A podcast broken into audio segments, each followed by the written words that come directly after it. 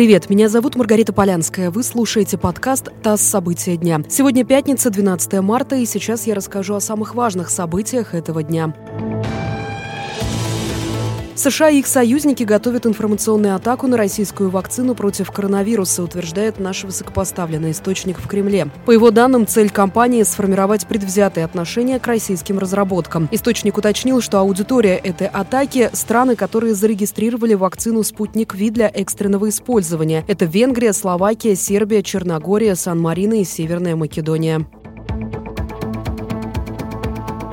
И сегодня же во Всемирной организации здравоохранения заявили, что в мире не зарегистрировано ни одной смерти от вакцин против коронавируса. По последним данным, всего было сделано почти 270 миллионов прививок. Ранее стало известно, что несколько стран, в том числе Дания, Исландия, Италия и Норвегия, приостановили использование вакцины от англо-шведской компании AstraZeneca из-за данных об образовании тромбов у привившихся. Евросоюз продлил индивидуальные санкции против России из-за ситуации на Украине. Под ограничениями до середины сентября останутся 177 граждан и 48 юридических лиц из России и Украины. Среди юрлиц в основном органы власти и силовые подразделения Донецкой и Луганской народных республик.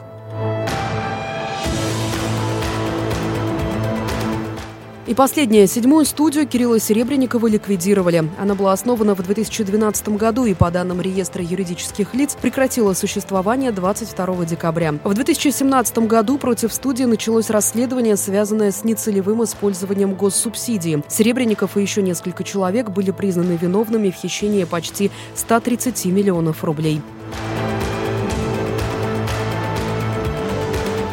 Вы слушали подкаст «ТАСС. События дня». Эти и другие новости читайте на нашем сайте и в наших соцсетях.